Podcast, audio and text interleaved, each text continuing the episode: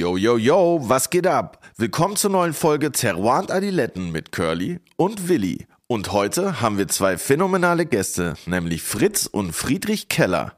Bekannt unter anderem aus dem sagenumwobenen Schwarzen Adler. Terroir Adiletten kommt jeden Donnerstag auf Spotify und überall dort, wo es Podcasts gibt. Checkt uns auch auf YouTube und Instagram aus und lasst uns gerne ein Like oder einen Kommentar da. Wie immer recorden wir in der wunderschönen Suite 102 im Hotel Orania in Berlin-Kreuzberg. Checkt auch Foodie und Brudi, wenn ihr Bock auf nices Essen und geile Snacks habt. Das ist nämlich mein Food Podcast. Aber jetzt kommt erstmal Willi.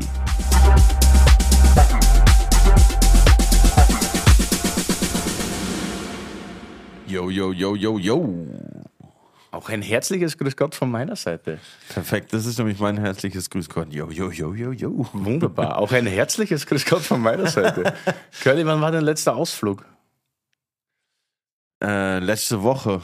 Aber mein letzter geiler kulinarischer Ausflug, der liegt tatsächlich schon eine Weile zurück. Wo war der? Im Schwarzen Adler. Im Schwarzen Adler. Wie du das auch sagst, das wäre das so ein Action-Movie oder was? Ja, es ist Blockbuster, schon, der Schwarze Du Adler. warst ja noch nie da, aber ich kann dir sagen, es ist wie ein Action-Movie tatsächlich. Ja, das ist ganz oben auf meiner Bucketlist tatsächlich. Ich war wirklich noch nie da. Und jeder, ich sehe jeden Tag irgendwelche Bilder. Mein Handy hört mich ja ab. Ich glaube, jedes iPhone hört jeden irgendwie ab. Aber klar, das war mir eins. Und das ist der Überhorror, weil immer sehe ich irgendwen in, meinem, in meiner Timeline, der gerade im schwarzen Adler sitzt und hervorragende Weine trinkt und super isst. Ja, das ist sehr gut zusammengefasst, weil wir haben da hervorragende Weine getrunken und sehr gut gegessen auf jeden Fall. Da hatte ich noch weniger Plan von Wein wie jetzt, aber alle, mit denen ich dort war, äh, waren schon die ganze Fahrt hellauf begeistert und sehr nervös. Wie sind da eigentlich, wie ist denn das Publikum so? Ich meine, wenn du da reingehst, ist das dann so wie in einem wilden Westen, wenn auf einmal die Musik aufhört zu spielen und alle schauen dich an? So ein bisschen. aber wenn ich allein gekommen wäre, dann. Äh, Wenn du in so einen. Salon gehst, dass du vom Service-Stopp Musik aus. Was will denn der Vogel hier? so schlimm war es nicht. Es war echt voll entspannt. Also es ist schon so, so ein bisschen auf traditionell eingerichtet, würde ich mal sagen. Aber ey, das war voll entspannt. Die Leute dort sind super, super locker und super cool drauf. Während wir dann da gegessen haben, äh, Friedrich war ja mit uns am Start, kam dann später auch noch äh, der Boss Fritz an und hat uns Der Boss. einen, einen kurzen Ausflug mit uns in den Weinkeller gemacht, beziehungsweise in den, äh, ja, wie so ein Tunnel da. Das war auf jeden Fall irgendwie krass. Da standen crazy Schätze hinter Spinnweben irgendwo versteckt und gestapelt aufeinander. Das fand ich auf jeden Fall nice. Ja, und das Essen war auch krass.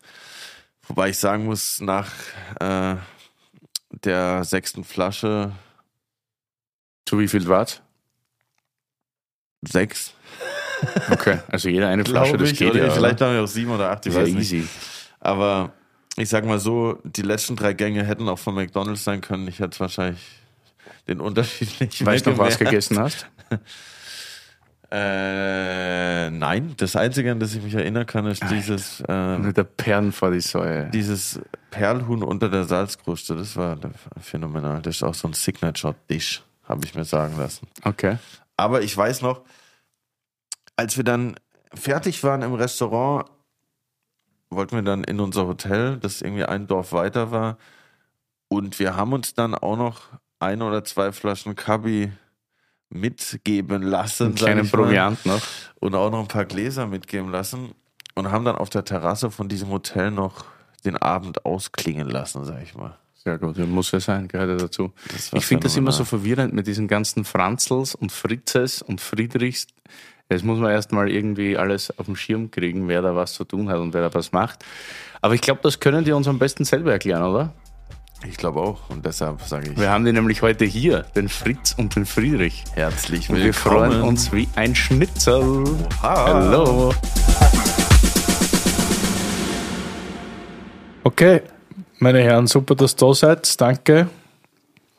Gerne. Friedrich und Fritz Keller. Ja, richtig. Von der Franz Keller, warte mal, wie war das gestern? Franz Keller GmbH Weine und Speisen, Fritz Keller, KKG, Ich die längste auch nicht. Adresse meines Mein Lebens. Gott, das Wirklich, ich glaube, ich stand gestern nach der Rechnung 15 Minuten an der Kasse, um diese Adresse einzugeben. ja unglaublich. Du hättest sie gar nicht machen müssen. Also das war die Idee von Friedrich natürlich, dass alles drauf muss. Nee, das ist nicht meine Idee. Das ist einfach, Das muss korrekt sein. drauf. Genau. Sehr gut. Also für alle unsere Zuhörer, der Betrieb heißt Franz Keller. Heute ist da vertreten der Herr Fritz Keller und der Sohnemann, Friedrich. Freut mich. Burschen, was habt ihr mit? Einiges habe ich gesehen. Einiges, ja. Ähm, konnte mich auch nicht entscheiden. Also das war jetzt meine Aufgabe, was aus dem Weinkeller zu. Genau, wenn Kenn was mich da auch ein bisschen besser aus. ähm, wir haben mitgebracht ähm, drei weiße, zwei rote. Einmal ein Großgewächs Chardonnay vom Oberrottweiler Kirchberg aus dem Jahrgang 2018. Ähm, dann ähm, von meinem Praktikumsbetrieb aus dem Burgund, Paul Pillot. Ähm, was ist 2017? Ähm, Premier Cru Clos Saint-Jean. Ähm, wir haben ein Weißburgunder Scherben ähm, von unserem neuen Projekt in Istein, ähm, also Einzellage. Dann noch ein Pinot und ein Bordeaux, repräsentativ für das, was wir eigentlich am meisten mögen. So. Und immer abwechselnd trinken. Äh, 16er Schlossberg Spätburgunder und einen 90er Ducru Bocayo. Genau. Du, Grü, Bocayo. Das war mal so ein Schlachtruf in Wien, als ich dort noch viel Bordeaux getrunken habe. Ah, hervorragend. Ja, super, so genau wurden die Habt's Weine, kein glaube ich, noch Bordeaux nie was? erklärt. Was? Ja, nicht mehr so viel. Bordeaux Ich erwische mich immer, dass ich viel weniger Bordeaux trinke als früher. Und ich weiß auch gar nicht warum, weil immer wenn ich einen trinke, schmeckt es mir recht gut. Ich fange gerade erst an. Mit Bordeaux trinken. Ja. Ja, dann hast du halt ein sehr gutes Beispiel. 90 de Grü müsste hervorragend richtig schmecken. rein, gell? Guter. Starter. Ja, ja. Wie ist denn das bei euch jetzt eigentlich mit der Aufteilung? Also ich bin ja froh, dass beide da seid. Das ist ja immer am lustigsten, wenn man so eine kleine Doppelkonferenz hier vor sich sitzen hat. Wer macht denn für euch was? Fang du Fang, an. nee, mach du an. Nein, fang du an. Okay. Geht schon gut los. Ja. Also, ich bin fürs Trinken und das Essen zuständig und der Friedrich fürs Arbeiten in den Steilhängen, in den Kleinterrassen. Und äh, ja, nee, ganz praktisch. Er ist verantwortlich für den Weinanbau und Ausbau und fürs ganze Weingut eigentlich, also für das ganze operative Geschäft. Und äh, muss sagen, also ich gucke jetzt da schon drei Jahre zu, oder schon länger. Schon länger, glaube ich. Äh, Und trinkst, trinkst jetzt vormittags schon oder geht's? Nee, nee, ist eigentlich ganz gut. Und äh, ich freue mich. Also es- einem Familienbetrieb kann nichts Besseres passieren, wie dass äh, die ganze Brut, die du in die Welt gesetzt hast, das macht, was die Eltern gerne gemacht haben. Und da haben wir echt Glück. Der Friedrich äh, hat ja, am Anfang an den Weinbau nicht so geliebt und dann irgendwann mal reingewachsen und dann wirklich von der Pike auf mit unseren Jungs aus Polen und Rumänien und Mädels in die Weinberge gegangen und eine Lehre gemacht. Und, äh, und das Schöne ist, dass wir ja, praktisch irgendwie in der Hauptsache so zu 90, 95 Prozent den gem- gemeinsamen Geschmack haben. Das Das sag, was- sag ich halt. Also, Äh, was? ja, ja. Ja, okay. Also das habe ich auch, wir haben jetzt, ich komme ja aus einem Laden, wo wir schon ähm, ja, sehr früh immer durchgegorene Weine gemacht haben. Das heißt, der Stil, der jetzt auch immer breiteren Zuspruch kriegt, so richtig schön knackig, ehrlich durchgegoren und mineralisch und weniger mit der Frucht. Ja, und dann haben wir einen, der interessiert sich äh, für den Fußball, der arbeitet im Fußball, das ist der Vincent. Und dann haben wir noch einen neuer, das ist ein Koch, also der Kleine, der Konstantin. Der arbeitet momentan im Tantris äh, als Koch und war in Frankreich. Und der ganze Betrieb ist so aufgebaut. Ne? Kneipen, trinken, leben. Und das ist eigentlich schon schön. Und der Friedrich, Brot und Spiele durch die komplette Familie. Pan Panem Zensis, genauso. Mega. Ja, und das ist einfach äh, schon schön. Und der Friedrich hat auch den Traum weitergeträumt, den ich mal angefangen habe, oder den mein Vater, den mein Großvater angefangen hat eigentlich, der als Wirtschaftsflüchtling nach Frankreich gehen musste, weil es bei uns nichts zu beißen gab.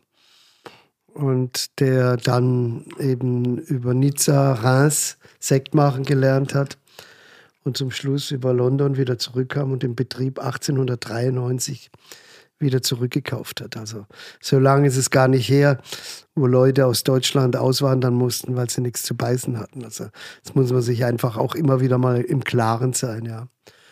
Aber der hat durch seine Haltung eben dieses französische Ausbausystem reingebracht. Also Burgund, Bordeaux und hat damals schon mit Weinen gehandelt. Auch übrigens in Zeiten, wo es politisch nicht so angesehen war, mit Frankreich äh, zu handeln. Und obwohl mein Vater ihn eigentlich gar nicht gekannt hat, weil er erst drei Jahre alt war, hat meine Großmutter, deine Urgroßmutter, ähm, dieses Französische in der Lebens-, also Savoir-vivre, äh, weitergegeben. Und also man kann sich nichts Glücklicheres schätzen, wie wenn, wie wenn man das ernsthaft weiter. Äh, Friedrich war in Frankreich, Konstantin in Frankreich. Somit sind wir einfach kulinarische Europäer. Also so weit seid ihr ja grenzmäßig auch nicht weg aus Frankreich. Ne? Also ist ja jetzt nicht so weit dann. Für einen Berliner nicht. Ne? Aber habt ihr es gemerkt, so viel, zur so viel zur Frage, wer, wer, wer was macht. Also er redet halt immer gern. Ja, ja. ähm, und äh, ich kümmere mich dann ums Daily Business irgendwo. Haben wir ähm, gestern auch gemerkt, dafür, dafür, war bei dir, dafür war bei dir das Glas auch immer leer. Ne? Ja, ja, das ist so, ja. Bei viel Reden bleibt weniger Zeit zum Trinken auf jeden Fall. Genau. Ja. Aber natürlich, ich meine, aber wie teilt man das so auf, wenn man jetzt drei Buben kriegt, dass jeder da einen Zweig von dem übernimmt, was du schon mal gemacht hast? das dachte ich mir auch gerade. Das ist eigentlich Ist das Gehirnwäsche oder war das, das einfach Peitsche? Ich meine, Peitsche. Peitsche. Äh. Ich glaube nicht. Also ich glaube, jetzt irgendwie haben wir was richtig gemacht mit Vorleben oder Spaß daran zu kriegen, weiß es nicht. Also wenn du das willst, dann passiert es nicht. Also wenn du das darauf trainierst, ja, dann passiert es genau das Gegenteil, weil es ist normal, dass immer die nächste Generation etwas Neues und was, Neu äh, und was anderes machen muss wie die Generation vorher. Das ist ein Gesetz, das gilt seit ewigen Zeiten und äh, und ja, wir sind glücklich darüber. Ich weiß auch nicht, warum bist du nachher in, äh, äh, ich weiß noch, wir haben dich dann irgendwann mal in die Schweiz zum Praktikum in der Schule äh, geschickt. Mhm. Und das war, das war beim Gantenbein mit der Martha äh, äh, und, und dann habt ihr da wahrscheinlich so wenig arbeiten müssen. Die kochen den ganzen Tag, haben den ganzen Tag getrunken und haben so wenig Reben und die verkaufen ja alles in einem Rutsch, sodass sie nichts zu schaffen haben. Und dann hat der Friedrich wahrscheinlich gemeint, hey, das ist es, Winzer. Schönes Leben, ja. Du, du so gehst morgens eine Stunde oder zwei Stunden in die Reben und dann nachher kaufst ein und dann kochst du den ganzen Tag und am Abend hockst mit, äh, mit Freunden zusammen. Wahrscheinlich war das die Motivation, warum das er nachher Winzer gemacht hat, oder? Ja klar, das ist ja auch das Ziel irgendwo, dass es dann so sein wird. Also, ähm, ja, also wir haben ja Gott sei Dank auch noch eine Mutter, von dem her, die hat auch ihren Teil dazu beigetragen, irgendwo, dass sich das äh, so in die verschiedenen Zweige äh, sich verteilt hat. Und es war tatsächlich komplett ohne Zwang, das hat sich einfach ein bisschen ergeben, aber ich als Ältester durfte natürlich ein bisschen so aussuchen, wahrscheinlich. Jetzt ohne dass es ausgesprochen war. Ähm, ich finde Gastro auch super, es macht mir auch Spaß. Wir haben jetzt ja auch ein bisschen ähm, ein Projekt in Freiburg mit einer kleinen Weinbar und sowas, wo ich, wo ich dann mit einem Freund, mit meinem Bruder zusammen mache. Und ähm, ja, aber. Was ist das? Die Trotte Die Trotte. Ja. Was habt direkt ihr jetzt auf euch in neue ja, ja, um das einmal, Nein, nein, ich habe davon gehört, ich wollte auch schon hin, aber ich habe es ja noch nicht mal in den schwarzen Adler. Ja, das äh, Trauer. Wahnsinn eigentlich. Das hat Curly ja voraus. Was habt ne? ihr jetzt eigentlich alles? Ihr habt das Weingut, ihr habt einen schwarzen Adler, die Trotte Weinbar. Ja, es ist halt ein Bauchladen ne? und es ergeben sich halt immer Sachen. Ne? Also ja. ähm, die Hauptzentrale ist Oberbergen, logischerweise. Ähm, und der Ursprung von allem ist auch der Schwarze Adler, eigentlich als gastronomischer Betrieb. Und ähm, später erst das Weingut ja entstanden. Ne? Also fast noch eher der Handel ähm, vorher, also der Handel mit Bordeaux und äh, mit Burgunder, mit französischen Weinen vor allem. Das Weingut dann nach und nach entstanden. Äh, und der Vater hat es dann erst so richtig mit eigenen Rebflächen sowas kultiviert also, es ist, also das Weingut an sich ist überhaupt gar nicht so alt, ne? Also wie jetzt äh, achte, neunte Generation, mit dem kann man keine Werbung machen. Aber ich finde es auch immer, man muss ja mit der Vergangenheit keine Werbung machen. Äh, genau. Und dann kam der Rebstock dazu, ähm, 14 Hotelzimmerle, ähm, weil ja, ein bisschen schwierig mit dem Fahren inzwischen, wenn man, wenn man im Adler sitzt, dann sollte man vielleicht auch ein Zimmer haben. Kann ich bestätigen. Genau. und ja, die Trotte in Freiburg ist, die kam eigentlich eher so, ähm, der Grundgedanke war schon auch ein bisschen Eigenbedarf, ehrlich gesagt, weil in, in Freiburg das ein bisschen gefehlt hat. Äh, einfach ein Ort, wo man ähm, ja, wo man nicht Noch Mädchen, noch Ja. ein Mädchen und Wein trinken. Genau, ja, wo man wo nicht nur fokussiert ist aufs Essen, sondern äh, man kann was essen, man muss nicht und es gibt aber auf jeden Fall eine geile Flasche Wein, die man bestellen kann. Ähm, und es ist völlig locker, du kannst da eine Stunde hin, du kannst aber auch vier Stunden hin. Ähm, es trifft sich jung und alt ähm, und es ist einfach eine, eine lockere Wohnzimmeratmosphäre irgendwo. Ähm, ja, weil wir uns selber immer gefragt haben, wo gehen wir jetzt denn jetzt noch hin? Also, wo, wo, wo kann man jetzt noch was trinken gehen? Irgendwie. Und dann kannst du natürlich in eine normale Bar ähm, und dir, keine Ahnung, äh, ein, ein Bier nach dem anderen reinpfeife oder du gehst halt eine, in, in eine Weinbar und hast da ähm, das, was du halt auch einfach gern hast. Ähm, und da haben wir irgendwann gesagt, wenn es kein anderer macht, dann müssen wir es selber machen. Wir könnten ja heute mit euch wahrscheinlich sicher sechs Stunden reden, weil es so viele Themen gibt. Aber wir sind ein Wein-Podcast, deswegen müssen wir uns heute leider ein bisschen auf den Wein einschränken. Ich habe nur zum Schluss noch eine Frage von meinem Geschäftspartner. Die geht dann an dich, Herr Fritz. Ja. Gute Frage. Aber wir machen jetzt Wein. Wichtiger. Bei euch Hauptrebsorten, Burgunderrebsorten. Klar, die macht man am Kaiserstuhl. Alle Flächen am Kaiserstuhl. Wie viel Hektar hat das Ganze? Weingut. Ja, Ähm, wir sind so bei 35 Hektar 35 Hektar. ähm, Eigenfläche und dann noch ähm, so 15 Hektar Traubenzukauf. Oder Genau, ja, Pacht und Bewirtschaftung. mit Pacht und Bewirtschaftung. Ja. Mit Pacht und Bewirtschaftung. Und Also mit Winzer, die schon immer die gleichen waren. Und Wie ist das aufgeteilt in Weiß und Rot? ich würde sagen, es sind so 60% weiß, 40 rot. Okay, Ähm, alles, alles, was rot ist, ist eigentlich äh, Pinot, Spätburgunder. Mhm. Bis auf ein, zwei Parzelle, ein, zwei ja, Experimente vom Vater noch, äh, die wir jetzt aber auch alle bald beseitigt haben. Merlot, Ja, genau. Merlot, lass mich ran, Merlot. Der ist schon weg. Ja, Der ist schon weg. Der ist schon. Ja, ja, wobei ich aber schon Aber sagen nicht muss, wobei ich schon sagen muss, dass in kühleren Regionen der Merlot schon Ja, was will. genau. Aber Ja, ja. er hat ja recht. Und es kam daher, weil ich ja in Bordeaux gearbeitet habe. Ne? Aber noch ganz kurz, wir waren vorher eine Kellerei, wir haben keine eigene Fläche gehabt. Wo Okay. ich 1990 eingestiegen bin, haben wir äh, zweieinhalb Hektar Fläche gehabt, die wir aber selber gar nicht bewirtschaftet haben. Ja. Und äh, weil du hast keine Reben kaufen können. Das war der, der Boom der 60er, 70er Jahre, wo jeder Mist verkauft worden ist. Ja. Und äh, hier äh, die Leute, die äh, Produktionen gehabt haben, die das Vierfache von dem ma- ausmacht, was wir heute haben. Und dadurch auch immer, weil die Weine dünner waren, süß gemacht werden musste. Ja. Und dann, wir wissen ja, süß ist der einfachste Geschmack. Also Muttermilch ist süß. Die erste Droge, ne? Die quasi. erste Droge ist zu Ja, Zucker. ja, klar, Zucker. Genau. Und äh, aber dann hatten wir einfach irgendwo Glück, dass irgendwann mal, dass wir die Reben kaufen konnten, die niemand mehr bewirtschaften wollte, weil es zu anstrengend war. Kleinterrassen, Stallhänge und so weiter. Wann ging denn das los dann? Ja, das ging so, äh, so Ende 90er, Mitte, Ende 90er los. 2000er eigentlich richtig. Da haben wir so die ersten Stücke gehabt, ja. Und, äh, und zwar wirklich das, wo viel Handarbeit drin war. Und richtig los ging es dann mit der Erfindung des Vollernters, also der, der, äh, der, der Maschine, die alles einschließlich Vogelnester alles einpackt. und, äh, und, und da keiner mehr Lust hat und äh, was zu machen. Aber genau die Lagen, die die schwierigsten sind zu bearbeiten, ja, die haben wir gekriegt. Und ich muss eins sagen, wir haben mal eine äh, Rebanlage gekauft, weil ich gesagt habe, da war der Uwe Barnickel, das ist unser langjähriger äh, Gutsleiter, der äh, wirklich die, das ist die, die Seele des Hauses, des Weinguts, ja. Und Friedrich haben wir angeguckt und haben gesagt, du, das ist so steil, das können wir niemandem zutrauen. Und dann haben die gesagt, ja, dann schaffen wir das halt selber. Und das ist so wie im Fußball. Ja, wenn du anfängst und einer geht voraus, dann gehen alle hinterher.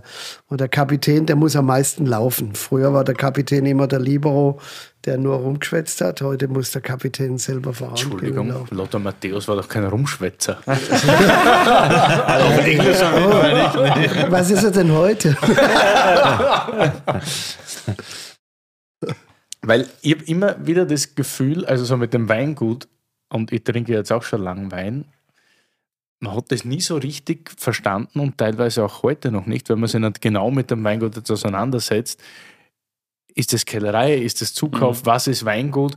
Und mir kommt vor, in den letzten Jahren erst hat sich das so richtig manifestiert und da ist natürlich, bist du ein ganz, ganz großer Teil daraus, dass das jetzt wirklich angesehen wird als hochseriöses Weingut. Ne? Und das merkt man bei den Weinen. Ich meine, der 18er Kirchberg Chardonnay, er ist gleich leer, weil mhm. hat einen Grund. Ne? Also das ist richtig gut. Aber erklärt mir doch mal kurz, was ist denn der Unterschied zwischen einer, was heißt Kellerei, was, wenn man keine Weine selber macht, sondern die nur verkauft oder importiert? Ja, also Kellerei im, äh, im, im, im normalen Sinne ist eigentlich, dass du handelst damit, also Wein zukaufst und diese dann mit deinem Etikett abfüllst. Äh, ah, okay. Oder Trauben, also nicht deine eigenen Rebflächen auch vor allem. Ne? Ja. Ähm, ja, das ist, war natürlich auch so ein bisschen der Zeitgeist. Ne? Also, wie ich gesagt habe, dass das Weingut erst später entstanden ist und so weiter. Ähm, und mir irgendwo dann an einem Punkt war, wo man gesagt hat, jetzt kannst du eigentlich, es gibt zwei Möglichkeiten, du wirst ganz groß und machst auf Marke irgendwo und gehst mehr Richtung Kellerei. Ähm, oder auf der anderen Seite versucht man das halt noch mehr auf die Spitze zu treiben, nur mit eigenen Flächen, dass man weiß, wo jede Traube herkommt, auch irgendwo. Äh, und versucht, äh, sich irgendwo bei der Batch zu etablieren oder in die Richtung zu gehen, auf jeden Fall. Weil ich, ich finde, also gibt es auch niemanden in Deutschland, glaube ich, der beides kann. Also auf der einen Seite Masse und auf der anderen Seite. Ähm, zu der Beste zu gehören irgendwo. Da muss man einfach sich äh, auf einen gewissen Teil fokussieren und, und erstmal, klar, bestmögliche Qualität mit der größtmöglichen Menge irgendwo. Ähm, aber da muss man erstmal ein bisschen Erfahrung obwohl, sammeln. Ja, obwohl ich ja nichts dagegen habe, wenn es gut deklariert ist. Wenn du ja, sagst, du hast, ah, das ist ja bei euch auch so, du hast eine LEH-Linie und machst es aus Traubenzukauf oder irgendwas, aus dein eigenes Etikett Dann und schau, weil oft ist ja das ein bisschen bei sehr vielen Betrieben ist es ja sehr verschwommen. Nicht? Ja, du, also die, das Problem ist ja auch. muss ich nur was sagen. Ja, warten wir noch ganz kurz. Okay, hau rein. Zu dem Thema. Es ist ja auch so ein bisschen manchmal auch ein deutsches Problem, glaube ich, dass ähm, viele auch so ein bisschen drauf schauen immer, ähm, wie, wie viel macht er jetzt, wie groß ist er und sowas. Und es wird dann immer ein bisschen das schlecht geredet, muss man sagen. Ne? Also, ja, Erfolg ist automatisch, das ist in Österreich das Gleiche. Also kaum bist du richtig erfolgreich, ja. muss irgendwas mit aber schau dir mal, aber schau dir mal die riesen Weinmarken in Frankreich an, die es gibt, ne? Also ja, klar, äh, die alle respektiert werden eigentlich. Also da, weiß ich nicht, alles Mögliche, ne? Also Trimbach im Elsass, äh, die ganze Chateaus in Bordeaux auf jeden Fall, die Negos im, im Burgund, die sind super angesehen, ne? Also Chateau oder ähm, keine Ahnung, was es alles gibt, was, was sie da alles. Fevlé, ja, was sie alles genau. für Qualität machen. Es wird alles super respektiert und in Deutschland ist das ein bisschen vielleicht auch in Österreich, ein bisschen schwieriger, ähm, sich da so zu etablieren und in der Wahrnehmung dieses Qualitätsbewusstsein trotzdem zu haben dann.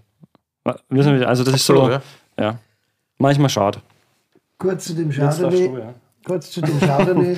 Jetzt will er Werbung machen. Der ist ja so irgendwann mal gepflanzt worden, ne? weil äh, du kannst, kannst ja, die Reben sind ja älter wie drei Jahre. Mhm. Und die ersten Reben habe ich als Zierreben mitgebracht aus Burgund. Und zwar eine Selektion Masal, also einfach durchgegangen, durchgeschnitten. Und zwar bei Le Flave, bei denen ich äh, ganz früher auch mal eine Stage machen durfte. Und da Rebenholz gestohlen habe. Genau. also das, der hat selber geschnitten, also die, ja, genau. Und dann, und das war ja damals verboten, äh, Pflanzmaterial aus, aus anderen Ländern rüberzubringen. Ja. Und dann ist es als Zierrebe. Schon verjährt, kann er. Ja, ja, ja.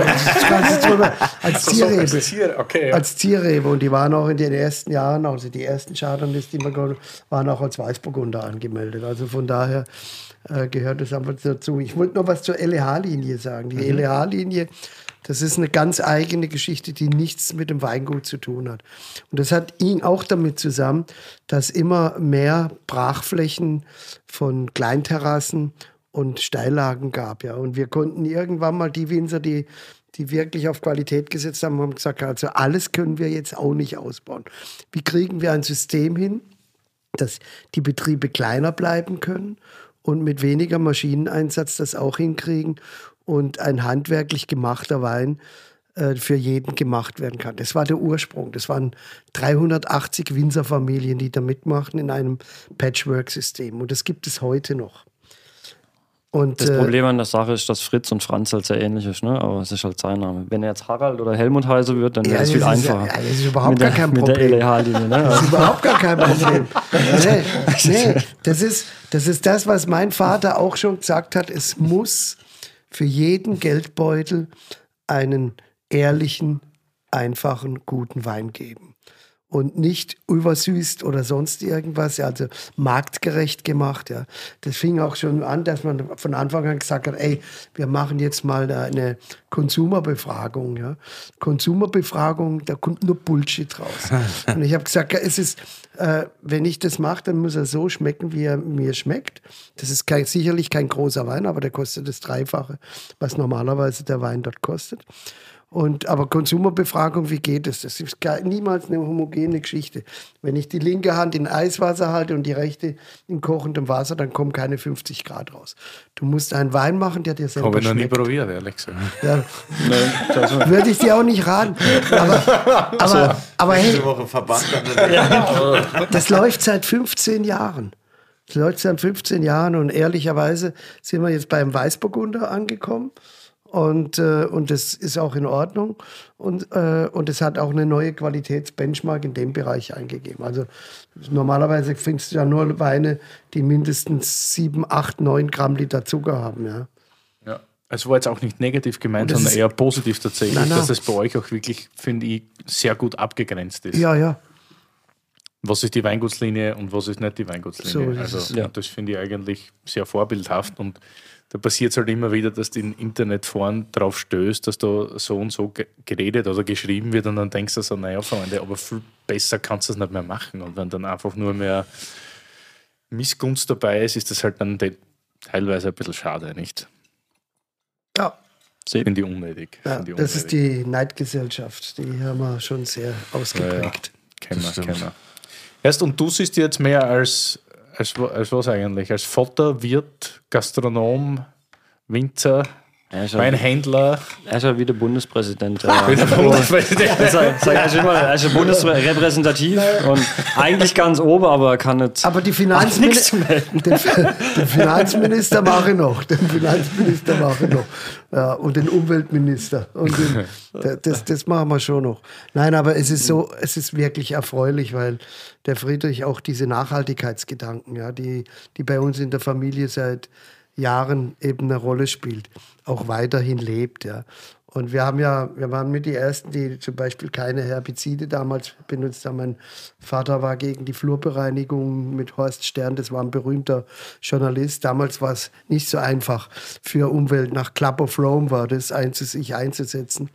Und auf unserem Haus, äh, das war dann, stand Lügner drauf. Es gab Anzeigenkampagnen von Genossenschaftswinzern gegen meinen Vater weil er eben gegen die Umgestaltung der Landschaft war. Und äh, ja, und dass der Friedrich jetzt okay gesagt hat, hey Vater, komm, jetzt gehen wir voll in die Umstellung, jetzt lassen wir uns auch zertifizieren mit dem, was wir auch bisher gemacht haben, weil wir müssen auch zum guten Beispiel vorangehen. Und das ist nicht einfach. Und dass er den Schritt gemacht hat, und da stehe ich natürlich hundertprozentig dahinter. Und wir haben es auch dieses Jahr gemerkt, wir haben äh, relativ wenig geholt. Wir haben Ernteverluste einholen müssen, ja, weil wir eben, äh, eben, ja, sagen wir schon sehr fortschrittlich und sehr radikal äh, die Geschichte umstellen. Aber auch das merkt man den Wein auch schon in der Vergangenheit. Du merkst einem Wein an, wenn die Trauben und die Reben anständig behandelt worden sind, wenn sie eben nicht mineralgedüngt sind, wenn sie eben nicht mit irgendwelchen Aromenhefen oder sonst im Keller nachher begraben. Das ist langweilig. Und ich habe ja schon immer gesagt, also wer die reine Frucht im Wein sucht, der geht am besten zum Barkeeper. Da ist er besser aufgehoben. Da macht ein bisschen Ananas, ein bisschen Banane rein, ein bisschen Maracuja und es ist billiger. Ja, und du brauchst nicht den ganzen Tag in, de, in den Reben rumschalten. Aber ja, das ist das, was, was uns eigentlich auch verbindet. Friedrich, wann war dein erster Jahrgang in Eigenregie? Oder seit wann ist das jetzt? Ähm, eigentlich 16 so. Ja, 16 war der erste richtige autarke Jahrgang in Eigenschiri, äh, Eigenschiri, Eigenregie. Eigenregie? ähm, Sechs Jahre, was? Gell, auch schon.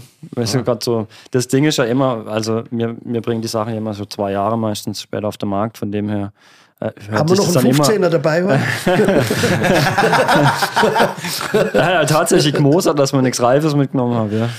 Ja, er sagt immer, da waren wir noch gut, das müssen wir, mal zeigen. Das habe ich nicht gesagt, das sagt der. Dann sage ich immer, nur weil es da noch 2000 Flaschen im Keller gibt, weil sie das nie verkauft hat. Also von dem her. Ich sehe schon, hier ist eine gesunde Eigendynamik. Ja. Muss ja. Aber generell Dynamik ist für, du bist ja wahnsinnig viel unterwegs mit dem Julian Huber.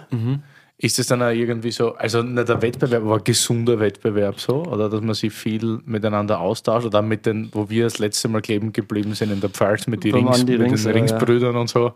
Das ist ja das heutzutage ich in der Generation ein wahnsinnig, was bist du für Jahrgang? 93 oder? 90. 90. Ja. Es ist ja ein super gesunder Austausch eigentlich, gerade Also- in der Generation, oder? Also wirklich, es, also es fühlt sich auch nicht nach Arbeit dann irgendwie an und nach äh, irgendwie null Konkurrenz und nach, nach Wettbewerb, sondern es ist einfach sich austausche und in die Arme greife und ähm, manchmal auch einfach eine zweite Meinung einholen, sich sicher sein. Ne? Also, Ich Und bin fette Speserechnungen machen. Ja, fette klar. Spesenrechnungen. ja, aber das ist ja Bildung. ja, solange Freundschaft draufsteht, ist das alles okay. du, ich meine, ich bin jetzt auch wirklich verwundert, dass man aus so einem Gebiet wie Baden so einen hervorragend frischen Chardonnay. Das ist ein Wahnsinn. 2018 Jahrgang mit 12,5 Volumensprozent. Da glaube ich ja fast an Etikettenschwindel. Curly, Wein, das Wörterbuch. Weinbauregion Baden. Baden ist die drittgrößte deutsche Weinbauregion und reicht vom Bodensee bis nach Tauberfranken. Das ist südlich von Würzburg. Ein berühmtes Gebiet innerhalb von Baden ist der Kaiserstuhl, wo auch unsere Gäste zu Hause sind. In dem Gebiet befinden sich unterschiedliche Böden von Kalk über Ton und Granit bis hin zu vulkanischen Böden. Diese Vielfalt spiegelt sich auch in den Weinen wider. Hinzu kommt das sonnigste und wärmste Klima Deutschlands, Toskana Deutschlands. Baden gilt als Burgunderparadies. Mehr als die Hälfte des deutschen Spätburgunders wird hier erzeugt. Aber auch Grauburgunder und Weißburgunder. Andere Sorten sind Gutedel, Riesling, Auxerrois und Schwarzriesling. Das ist wirklich gut. Ja, es ist ja, ist ja halt immer all about the balance, oder? Also ich meine, ähm, es gibt ja immer so ein bisschen Phase, ne? Also auch, ähm, je, wenn man zurückdenkt, also die Phase wird natürlich immer kürzer und es ist alles immer schnelllebiger, auch was so den, Weinstil angeht und das, das Hypen und das ähm, ähm, Schönrede von irgendwelchen Sachen, ähm, sei es Reduktion, sei es ähm, Säure, früh Lese und so weiter. Aber immer wenn man was extrem macht, lernt man ja immer dran. Ne? Also man, man, man stumpft da ein bisschen ab und irgendwann, ähm, es gibt die Vollkommenheit, gibt es nicht, aber irgendwo sieht man dann, dass man vielleicht aus dem Rehberg und aus, aus, aus der Parzelle ähm, den und den Wein draus macht, dass er in sich ruht irgendwo, dass er seine, seine, seine Balance gefunden hat. Ähm, und das ist irgendwo auch das Ziel, dann irgendwann das so zu sehen und ähm, das ist das, was immer alle sagen, dass, es, dass der Wein im Weinberg gemacht wird. Also das hängt auch, man kann auch nur früh lesen, wenn man insgesamt auch irgendwo ähm, nichts behandelt und alles so, so, so, so wenig wie möglich interagiert irgendwo im Weinberg. Ähm, und dann ist natürlich auch ein bisschen Rebsorte abhängig. Äh, Ich sage jetzt mal, Chardonnay ist dafür super geeignet. Ein Weißburgunder kannst du nicht früh lesen, dann schmeckt er bitter. Also es gibt da schon ein paar Unterschiede, die du dann beachten musst, dass du, dass du das machen kannst. Übrigens auch beim Pflanzen, ja, das, der, der steht im, äh, im, am Hang Fuß, im Kirchberg. Also das ist die etwas kühlere Lage, wo es auch immer ein bisschen windig ist. Und wo du auch am Hang Fuß hast, du ein bisschen äh, Wasserdruck von, äh, von oben, sodass da immer, genau, leer machen, abziehen. Und Das lernen wir schnell hier.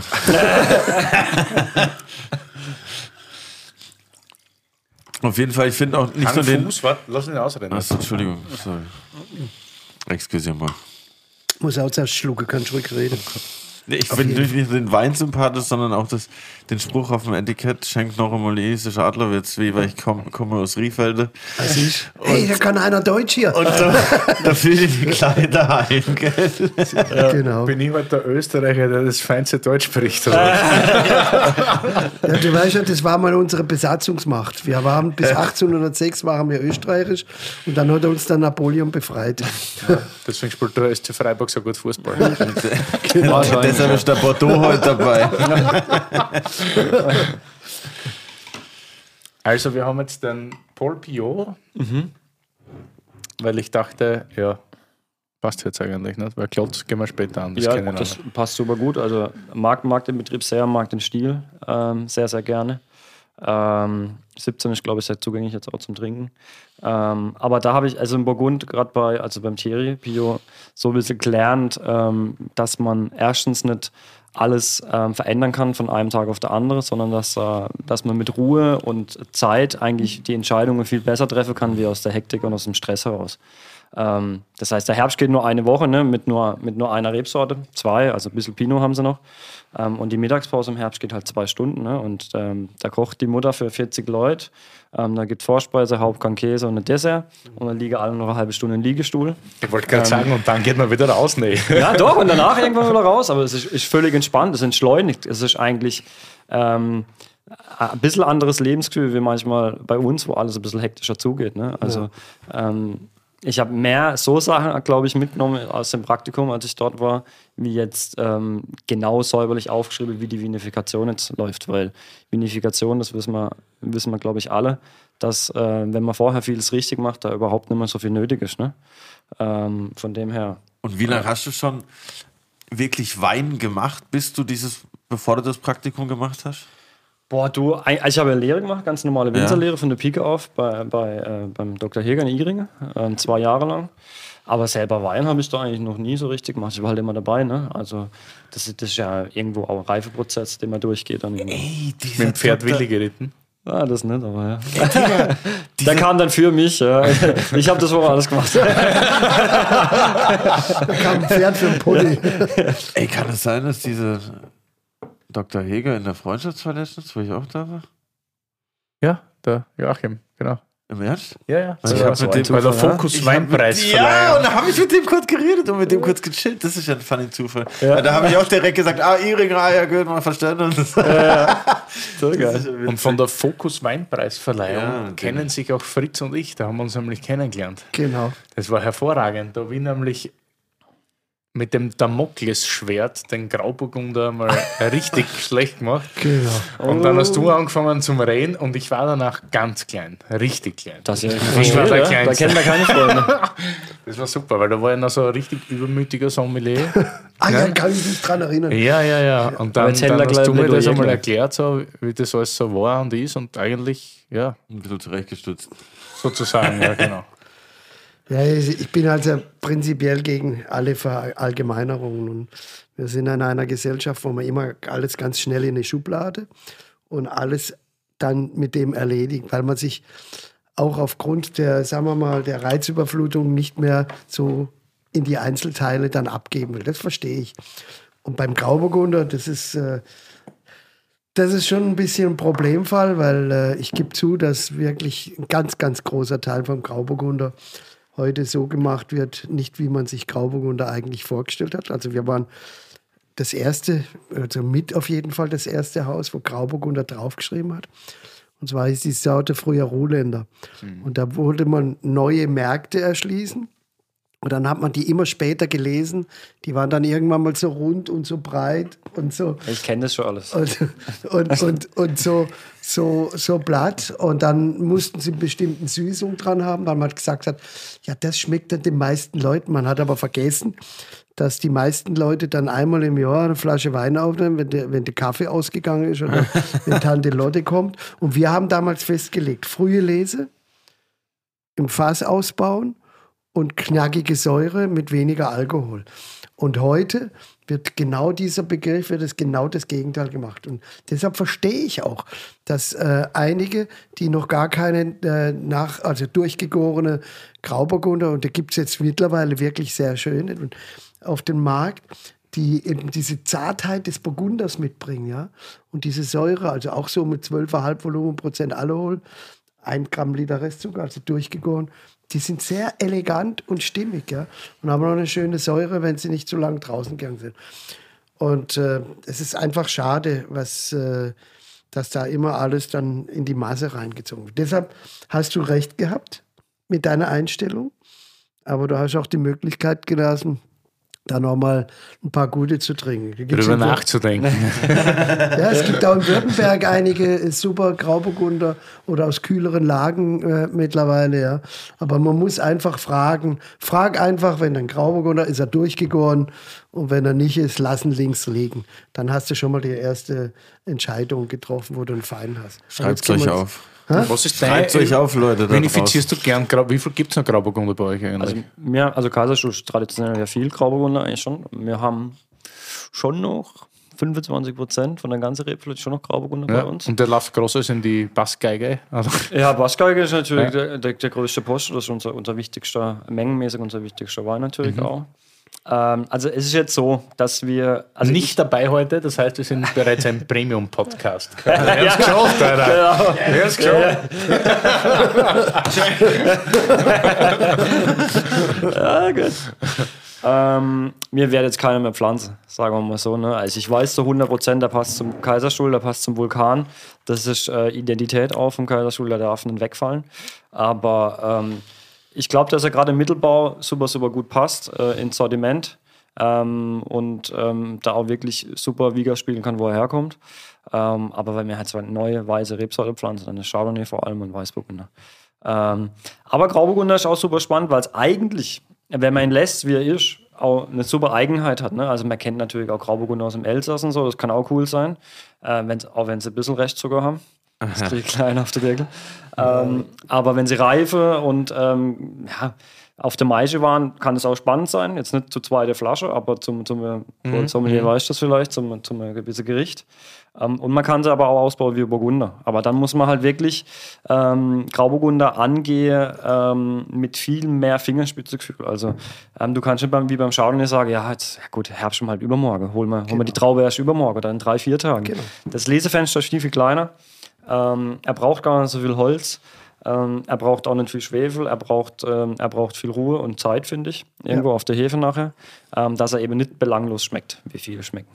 Ähm, Und dann hat er auch Reifepotenzial, ja. Ja. Also wir nehmen jetzt momentan so provenzalische Gerichte, so 2008er äh, oder aus den 90er Jahren, die grandios schmecken in der Reifung her.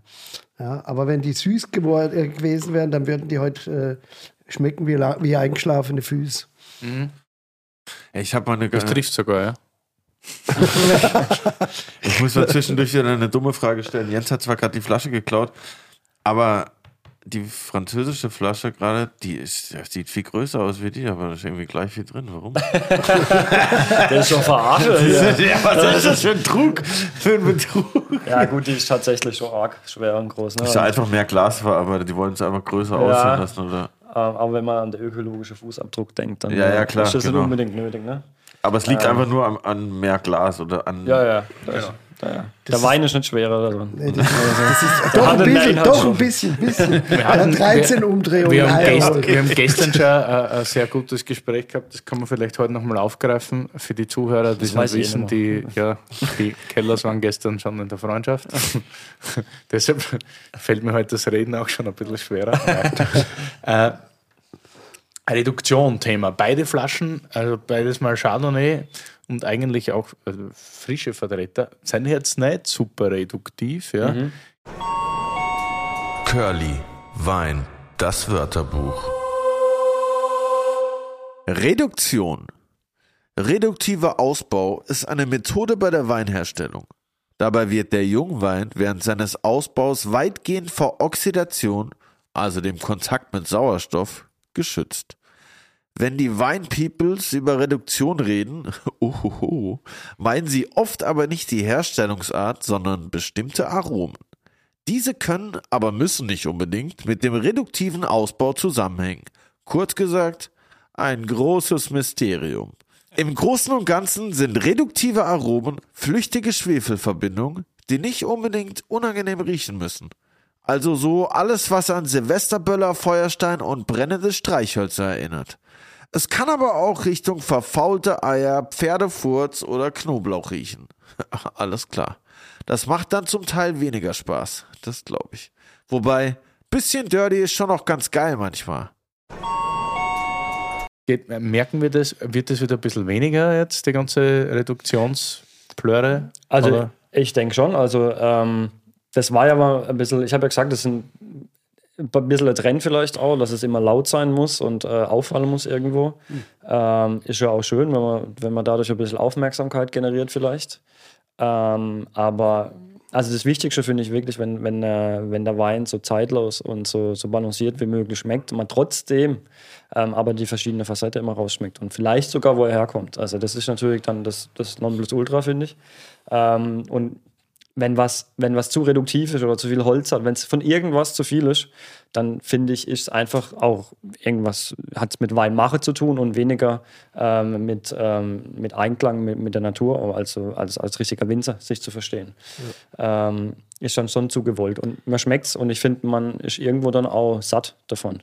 Und äh, ähm, so wie, wie manche Lieder vielleicht auch, ne? also die, die zu poppig sind und zu laut sind, äh, die hörst vielleicht wirklich drei, vier Mal so gern und hast einen Ohrwurm und freust dich dran und was weiß ich was. So. Ähm, aber die richtig geile, die du das Leben lang hörst, die sind eigentlich nicht so laut. Die und die laufen im Hintergrund, die nutzen, nutzen sich nicht so schnell. Ja, genau. Und so in die Richtung soll es dann eigentlich auch gehen, ähm, beim Wein irgendwo auch. Das ist der Unterschied zwischen einer Hitparade, ne? Ja. ja. Also wenn du Exakt. und ich finde, wenn du in Burgund äh, äh, probieren warst. Also ich ja, war da auch ein paar Jahre unterwegs und du hast das, dieses kleine Stingerle, diese Reduktion in der Nase gehabt, ja, beim Jungwein, wenn er auf der Hefe gelegen ist, dann war das reiner Indikator, dass das ein Wein wird, der ein sehr äh, großes Potenzial hat, bis man dann eben önologisch dann irgendwie das mehr oder weniger provoziert hat. Aber ich finde schon, für alle diejenigen, die keine Lagen haben, ist es auch eine wunderbare Geschichte. Sie sollen das auch weitermachen. Dann haben sie ihre eigene Identität. Aber wenn man super Lagen hat, dann äh, muss man einfach versuchen, die Lagen auszubauen und das zu, äh, diese Finesse und die Eleganz äh, der Lage zu erhalten und zu verstärken.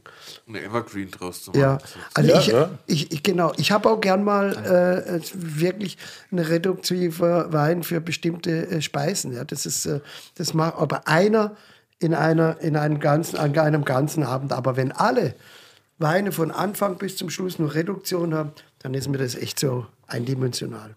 Ja gut, es gibt ja auch Unterschiede bei der Reduktion. Ne? Sind jetzt wirklich ähm, ja, mit Absicht hervorgerufen irgendwo auch? Ja. Oder kommen sie einfach... Oder äh, schwingen sie halt ein bisschen mit, weil genau, du halt wie gestern so, so arbeitest. Äh, von äh, äh, Richard Leroy. Richard, der, der perfekt. Ne? Am Anfang hat er wegen Reduktion, dann geht es immer weiter weg, dann kommt genau. Frucht und er verändert Mit sich. Mir ne? hat gestern genau. sowieso so gut gefallen und dann vom Fritz ganz zum Schluss der Spruch, dass man immer offen sein muss, was man ja ganz oft von alten weißen Männern so glauben. Wir kennen ja alle schon zu dem. Gleich. Zu passt, der passt ja ganz Nein, wir kennen ja alle schon zu der Generation, jetzt fast. Ne? Aber das war ja wirklich so. wir haben gestern getrunken, für alle, die jetzt zuhören, was war das? Schlossberg 18, Rudelier 17 von Richard mhm. Leroy, also Schlossberg von Theresa Breuer. Ja.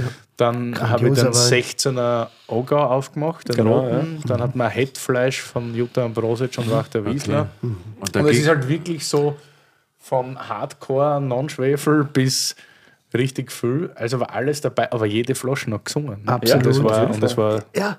Und genau das ist es ja auch. Also der Bedarf, und ich habe manchmal Lust, so einen richtigen, knackigen, säurebetonten alten Riesling zu trinken. Und von mir aus auch gern mal ein Kabinettle. Und auf der anderen Seite. Ja. Ja? Kabinettle geht immer. ja, Kabinettle geht immer vom Frühstück bis zum, zum Abschlusswein. Ja, und, und äh, oder auch mal ja, aus anderen Regionen, auch ganz seltener in den letzten Jahren, einen fetten, so einen fetten äh, Einstiegsroten. Also da mal ein Glas und dann bin ich satt, sondern ich möchte einfach auch diesen Zug drin haben, Säure drin haben. Und vielleicht hat man in den vergangenen Jahren beim einen oder anderen ein bisschen zu wenig äh, Phenole und Tannine reingemacht, so ein bisschen zu wenig Extraktion, weil gerade in der Reife und wenn ich dann irgendwie so ein schönes Ribeye-Steak äh, oder sowas esse, dann brauche ich auch ein bisschen Tannine und ein bisschen Phenole. Und beides kann gut sein. Alles kann gut sein. Die Eleganz und die, äh, und die feine Wucht. Und die, ähm, Küche im Schwarzen Adler, ich weiß, es geht um Wein, keine Sorge, Willi. Ähm, die ist ja aber schon auch von dem französischen Einfluss geprägt, sag ich mal. Das haben die Franzosen abgeschaut bei uns. Das, ja, das, dachte ich, das dachte ich mir ja, ja, natürlich. Und ich meine, mein Vater war der Erste, der so schwierig er war als Vater, aber so gut war er als Weinhändler und als, äh, als Feinschmecker im wahrsten Sinne des Wortes, der 1947 schon die ersten Weine bei Romane Conti eingekauft hat oder bei Rousseau, ja. Also beim alten Charles Rousseau, da durfte ich auch mal eine Stage machen. Und, äh, Hat er was richtig gemacht, der Alte. Ha? ja, Wahnsinn. Also ich war da mal mit unserer Chefsommeliere dort und dann war der Alte äh, und hat gesagt, hey Fritz, ich will dir was zeigen. Und dann hat er gesagt, er ist jetzt, er war da schon über 80, hat gesagt, ich muss jetzt den Betrieb endlich übergeben, weil zwei meiner Kinder sind schon weg. Und, äh, und jetzt, aber ich habe mal geguckt, wer mein erster ausländischer Kunde war. Und es war 1947, mein Vater Wow. mit, äh, äh, mit meinem Monsieur Eberlin, Eberlin aus, äh, von der Oberste Lille und einem Restaurateur Meistermann hieß der aus Colmar. Und dann haben die die Weinprobe gemacht, dann hat er das erzählt, dann haben sie alle probiert und dann nachher die zwei haben gekauft und dann ist er zu meinem Vater gegangen und hat er gesagt, ja, qu'est-ce qu'avec toi? Tu aimes pas le vin? Magst du den Wein nicht? Ich sage, doch, aber je suis vraiment, ich habe kein Geld. Und dann hat er gesagt, ab. Und dann sind sie ans Auto gegangen und haben dann, äh, mein Vater war ja auch Metzger, und haben dann Schinkenspeck dabei gehabt. Bauchspeck. Und dann hat er, dann hat er äh, äh, ein Stück probiert und dann haben die Badergeschäfte gemacht. Also Claude Bess, Chambertin Claude Bess, den ich heute noch liebe, ist einer meiner liebsten Lagen eigentlich. Äh, und, und Ja, okay. Ah, auch schon mal gehört, ja. Was? ja, nein, das ist super, wenn es so, ja, alles gut. Wieso? Oder Claude Laroche oder Chambertin. Also ich, bei ihm finde ich den Claude Bess besser sogar wie der Chambertin.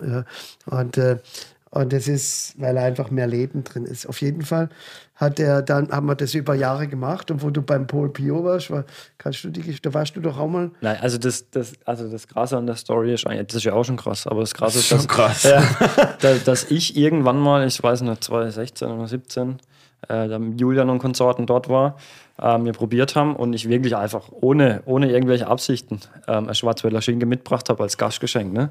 Und da hat der alte Charles äh, Rousseau noch gelebt und hat mir äh, für das Gastgeschenk im Tausch eine Flasche Cha- Chambertin gegeben. Und das war so pur, purer Tradition, also, hat er gesagt. Und ich, das war unfassbar. Ne? Also der Schinke war jetzt Naja, nicht, ich war sagen, riesig. Entschuldigung, ich würde sagen, standesgemäß. Entschuldigung. Da hätte ich eigentlich müssen ein ganzes Rind mitbringen, ne? Also für, für, für die Flasche. Von dem her. nicht reichen, wahrscheinlich.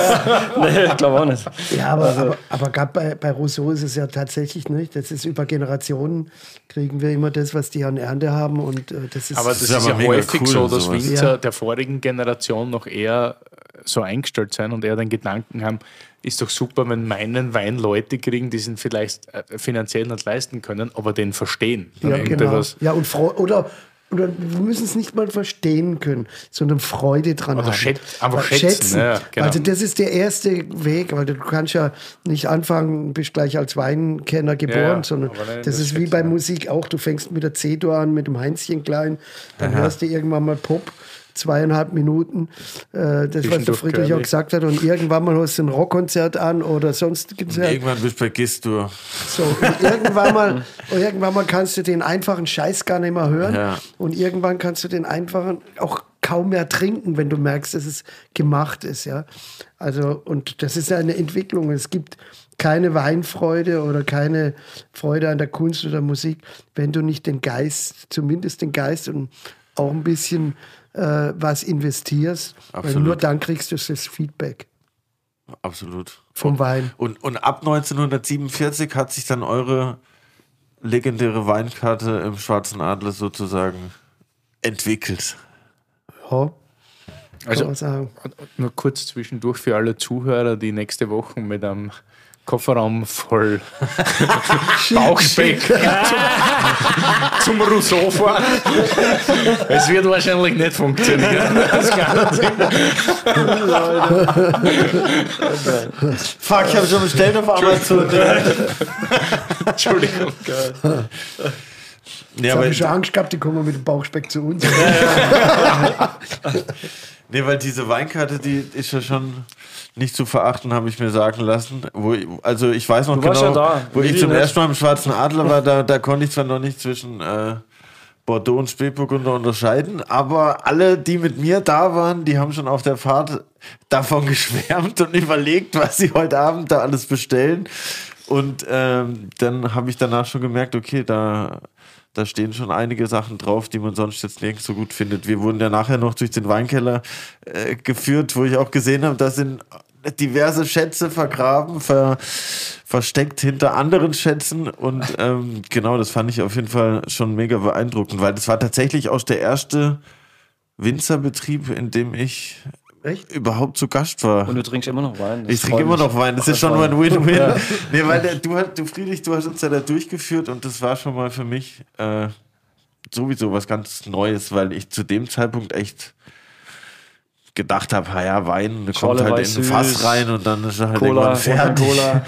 Und, und ich fand es aber halt erstens super spannend und inspirierend auch, dass so ein junger Dude wie du einfach so in der Materie drin ist. Und dadurch hatte ich automatisch schon direkt einen anderen Zugang dazu, ähm, weil ich so direkt das irgendwie anders wahrgenommen habe. So, das, das ist gar kein Angriff gegen dich, Fritz. Aber du weißt, was ich meine. Genauso wie wo ich zum, bei der ersten La Paulée im Grill war, da sitzt man ja immer am Tisch mit anderen Winzern. Da war auch Ja. so ein 25-jähriger Dude neben mir aus Frankreich und irgendwie war das irg- so ein anderer Approach an Wein, wie wenn ich jetzt halt mit jemand rede, der vielleicht nicht versteht, wenn ich sage, boah, voll geil, Digga, nice. Und ich konnte mit dem halt einfach so ganz reden, als ob es irgendwie so mein Mitbewohner ist. Das fand ich irgendwie, fand ich irgendwie interessant überhaupt zu sehen, dass auch so junge Leute mittlerweile sich daran wagen, sozusagen irgendwie. Ja. Und Das, deshalb einfach ein Prost auf die junge Winzergeneration. Genau. Ja, und auf die Nachhaltigkeit, weil auch, dass die auch wieder in Generationen denken. Weil ich glaube, das ist, das kann Ja, die Welt ja das retten. erhalten. Also die ihr habt Welt ja viel. Nein, nein, nein, nicht erhalten. nee, nix. Es Für die Kinderplanung, nein, oder nein, nein, nein, nein. Es, ja, es geht nicht nur um das Erhalten. Also wenn du, wenn du das erhalten willst, dann musst du dich weiterentwickeln. Und das geht, also es geht kaum in einer Generation eben dieses hinzukriegen. Und ich wünsche, weil ja jetzt gerade auf die junge Winzergeneration, auf die ich auch stolz bin, auch auf die Julians dieser Welt, die mir einfach viel Freude äh, bereiten, dass die das auch hinkriegen, dass sie die nächste Generation auch wieder anzünden. Weil die brennen, die Jungs brennen und die Mädels, die, also Theresa haben wir gerade ge- gehört und die, das sind ja alles, das sind ja alles grandiose Geister, die auch sich befreit haben von Normen. Und man muss sich immer wieder von Normen befreien, um in den Bahnen der Qualität neue Wege zu finden. Nur dann kannst du bestehen. Und auf die trinken wir jetzt nochmal. Ja, aber nochmal. Das wäre ein wunderschöner Abschlusssatz, aber wir haben noch eine Dreiviertelstunde. Ach so. Also wir brennen und haben Gott sei Dank genug zum Löschen. Ja, genau, das wollte ich auch gerade sagen. Wir haben ja, auch noch ein paar. äh, nächstes Projekt, neues Projekt, Weingut am Klotz. Will ich schon seit Ewigkeiten probieren, habe ich noch nie geschafft. Erstes das Mal heute. Istein, was ihr Genau, angesprochen habt. Weißburgunder Scherben 2019. Du weißt, was Scherbe heißt, oder? In Rie weiß man, was eine Scherbe ist. Ne, ein Ziegel. Mal das Glas auf den Boden.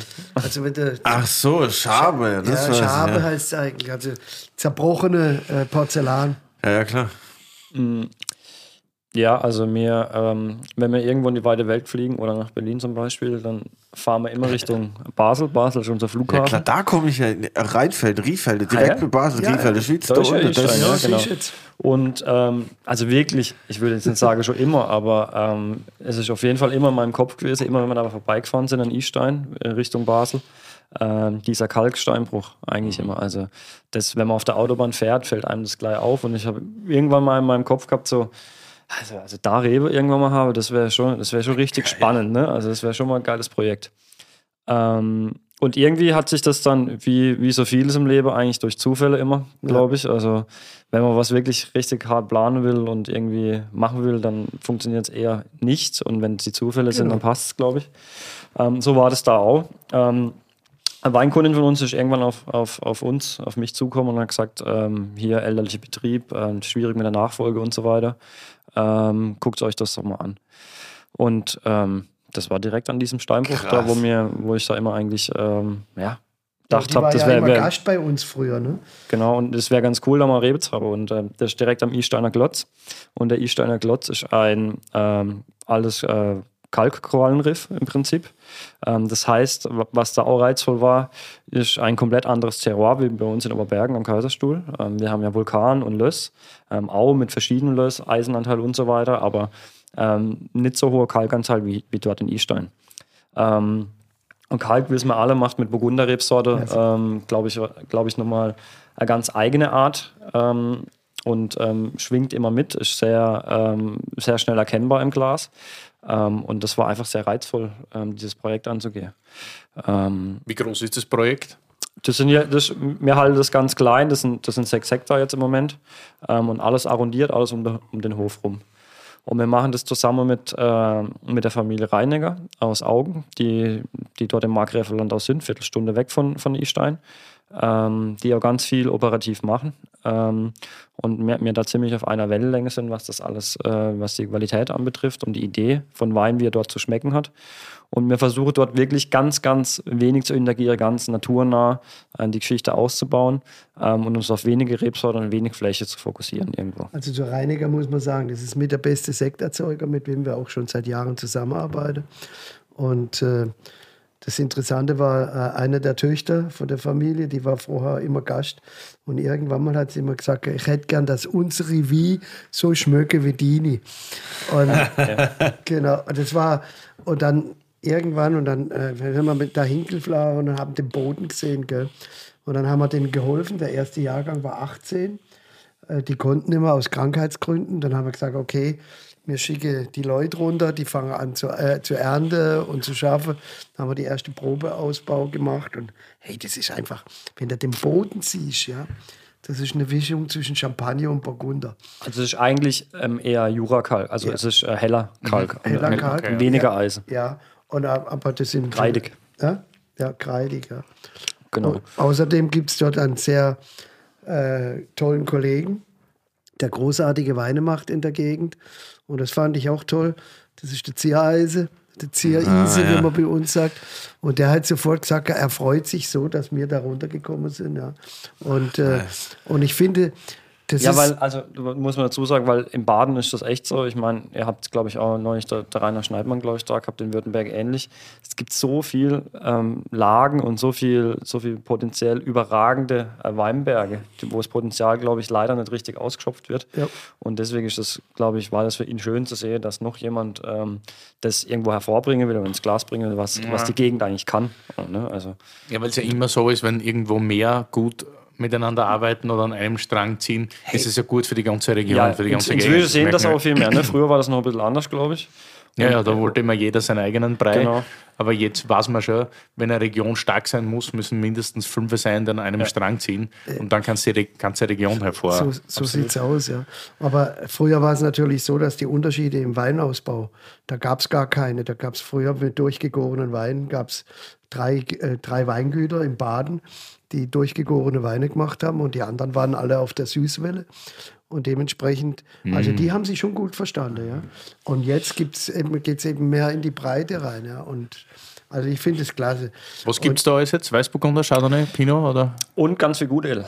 Gudel? Gudel Okay. ist ja, also das ist ja cool, das Coole an der Rebsorte, äh, gibt es nur im Markgräflerland und ein bisschen, ähm, also klar in der Schweiz als Schassler, ähm, aber sonst in Deutschland findet man ja kein Gudel. Ich glaube, in Sachsen gibt es noch ein bisschen, äh, verschwindend gering. Fondor heißt es. Ja, Fondor, ja. Ähm, und ähm, das ist was ganz Eigenes, äh, wo, wo man sich sehr gut mit identifizieren kann. Eine sehr, sehr alte Rebsorte, ähm, die jetzt nicht wie Müller-Thurgau gezüchtet ist, sondern äh, entstanden ist über die Jahrhunderte. Ähm, und ja, ja Geiles auch, auch. Zechwein, ne? Also, Okay, 11 Volumenprozent, 11 Volumenprozent Alkohol, du kennst das. Früher hättest du es zum Frühstück gegeben, wahrscheinlich im Markgräflerland. Ja, da gab es es als, als Schorle, als pur, als Genau. alles. Bis man dann irgendwann mal hingegangen ist und hat wieder Hitparaden gemacht, dann ist mehr Alkohol reingekommen, da sind sie voller geworden. Sondern, also das ist nochmal. Es ist wichtiger, wenn die Flasche hinterher leer ist, wie wenn du fünf Punkte mehr nach 30 Weine, wo du probiert hast. Ja. Aber ich finde es voll nice, dass, dass äh, ihr gesagt habt, okay, ihr könnt es nicht mehr machen aus Krankheit etc. Wir helfen euch da aus, wir schicken unsere Leute. Das ist irgendwie auch so irgendwie so bezeichnend auch für so generell das Winzer mit, dass man sich so unter die Arme greift gegenseitig. So das, was du auch vorhin gemeint hast mit deinen jungen Kollegen, dass es Ja. kein, keine äh, Konkurrenz ist, sondern eher ein Miteinander. So, das finde ich halt ziemlich cool. So. Ja, ja, auf jeden Fall. Hat einen unglaublich guten Zug. Super fein, super zitrisch. Das ist ja immer das, was so Jurakalk mit sich bringt, finde ich. Dieses Zitrische am Gaumen. So ein bisschen orange alles ein bisschen. Ne? Ja.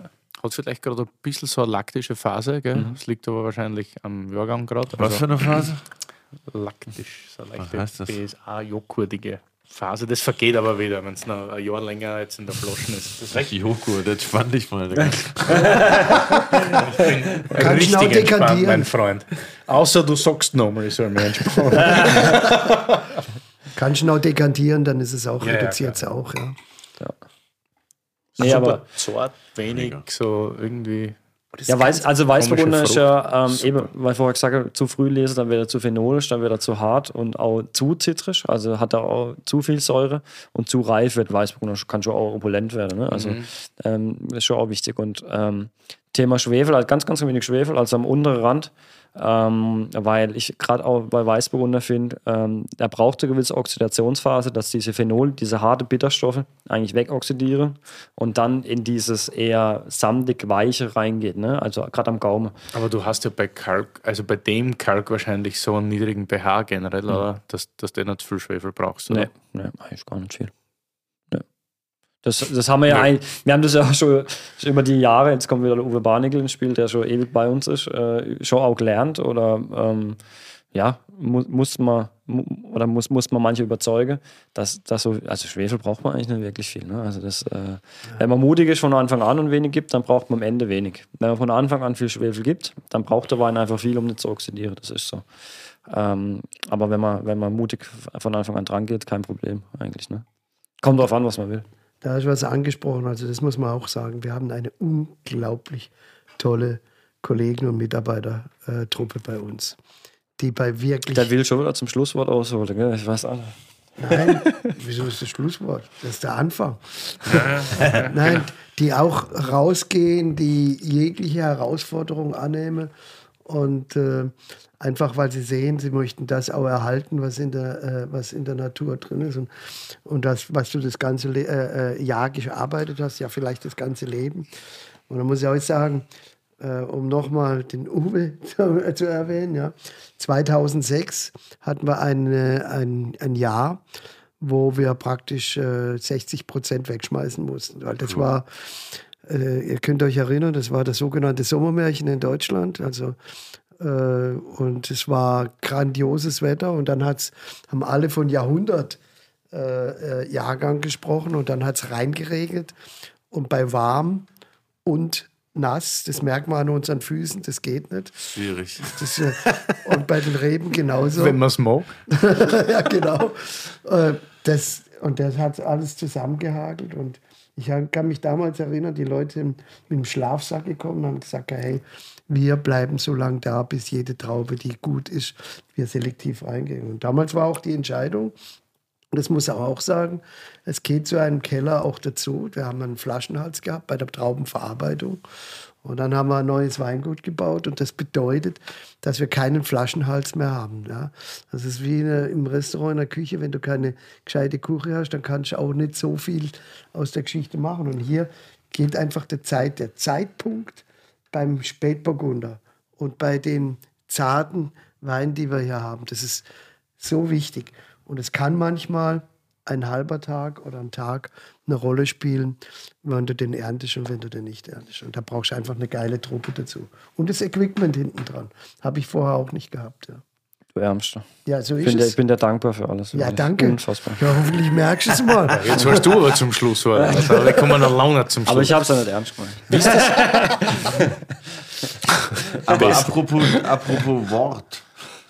Was meintet ihr denn, wie hat denn dieser Nachhaltigkeitsgedanke auch so das Arbeiten verändert bei euch und wo setzt ihr da am meisten an? So, das interessiert mich. Mm, Also, Gott sei Dank ist so, dass, dass das mit der Nachhaltigkeit, also ist klar, ein, ein ausgedehnter Begriff inzwischen.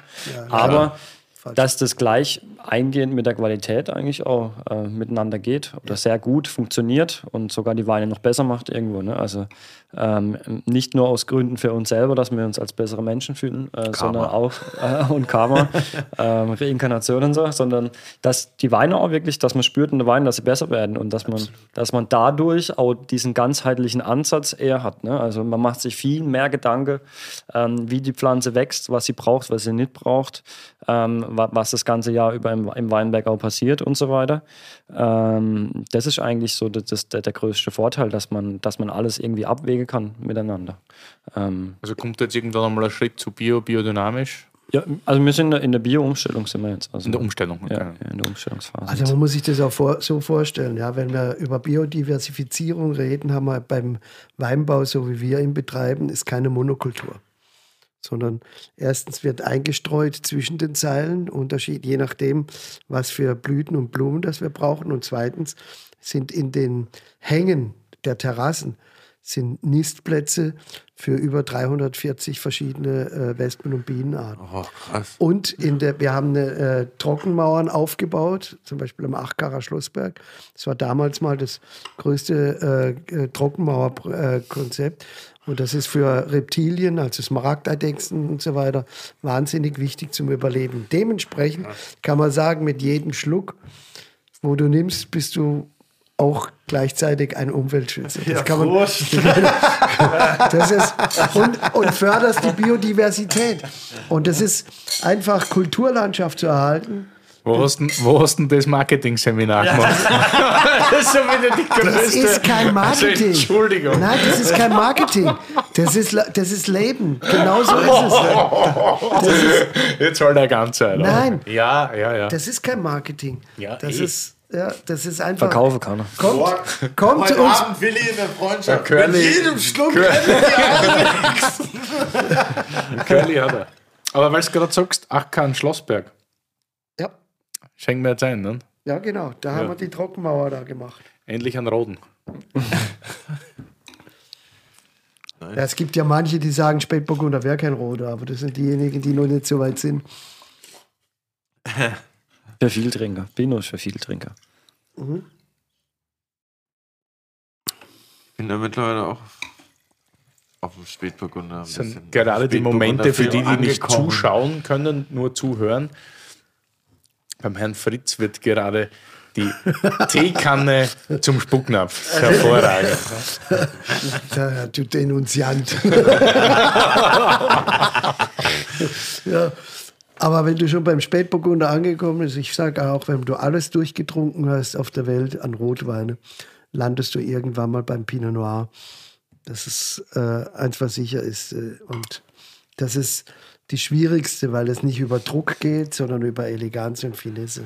Und auch an der Farbe. Also wenn du das, äh, ein, ein Spätburgunder muss immer durchsichtig sein, muss immer so aussehen äh, wie bei einem Rubin sozusagen. Also ich habe noch nie einen durchsichtigen Romane Conti gesehen. Äh, was? Moment! Was? Ah, 100 Prozent. Also ich habe das selber mal Jungen, ja. na wie heißt, wie heißt der äh, Besitzer wieder vom Romanico und die war bei einer Weinprobe. Aubert de Villaine. Ja, bei- beim Robert waren wir ein paar Journalisten dabei, unter anderem ein paar von über, der, über dem Teich und haben Jungweine probiert. Und dann war einer dabei, der gesagt hat, äh, Monsieur Robert, äh, votre la tache hat keine Farbe, der ist so hell. Und dann hat er eine Pause gemacht. Ich weiß nicht, ob das noch einer weiß, wie Willy Brandt, wenn er in der Diskussion war, eine ganze Zigarette geraucht hat, bis er eine Antwort gegeben hat. Und dann hat er gesagt, Monsieur, ein Latache braucht keine Farbe. Und von dem Moment an hat es nichts mehr zu trinken gegeben, bis der Herr diese Gruppe verlassen hat. Konsequent. Zur Freude der. Gruppe dann dementsprechend. Zur Freude der Gruppe. Ja, genau. Also ich glaube, es ist eher Stilfrage auch. Also ehrlich gesagt. Ähm, Finde ich auch, ja. Also es gibt, das ist auch so mit Reduktion. Äh, inzwischen ist der Ansatz wahrscheinlich wieder, man macht mehr Extraktion, man macht mehr Farbe rein, Ja. man, hat mehr Power auch irgendwo. Ähm, Gerade wenn man jetzt so 18, 19 Burgund sieht oder sowas. Ähm, ko- kommt darauf an, wie viel Ganztrauben man benutzt, ähm, wie hoch man im Schwefel ist, nachher in der Maische und so weiter.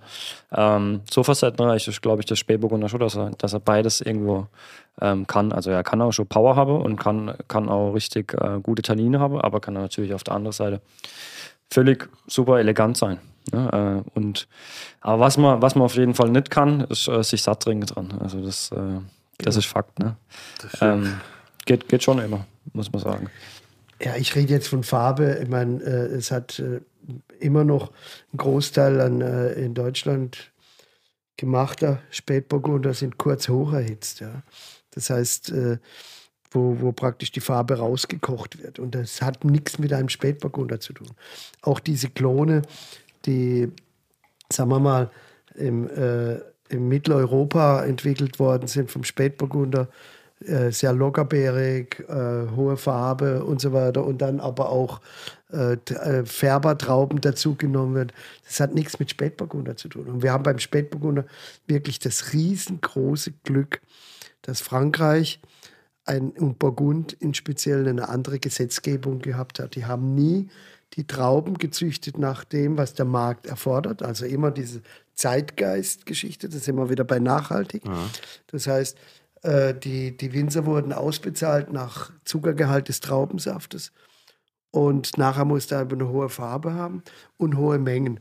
Also hat man die Trauben dann so gezüchtet, dass es viel Menge gibt mit hohem Zuckergehalt, aber Alkohol macht den Wein nicht aus. Und äh, das ist und im Burgund hat man gesagt, okay, hier ist der Deckel drauf, Premier Cru, Grand Cru, bis maximal so und so hoch die Erzeugung. Also hat man auch keine äh, Züchtungen gemacht, wo, wo man höhere Zuckergehalte gehabt hat. Und darauf können wir eigentlich heute zurückgreifen.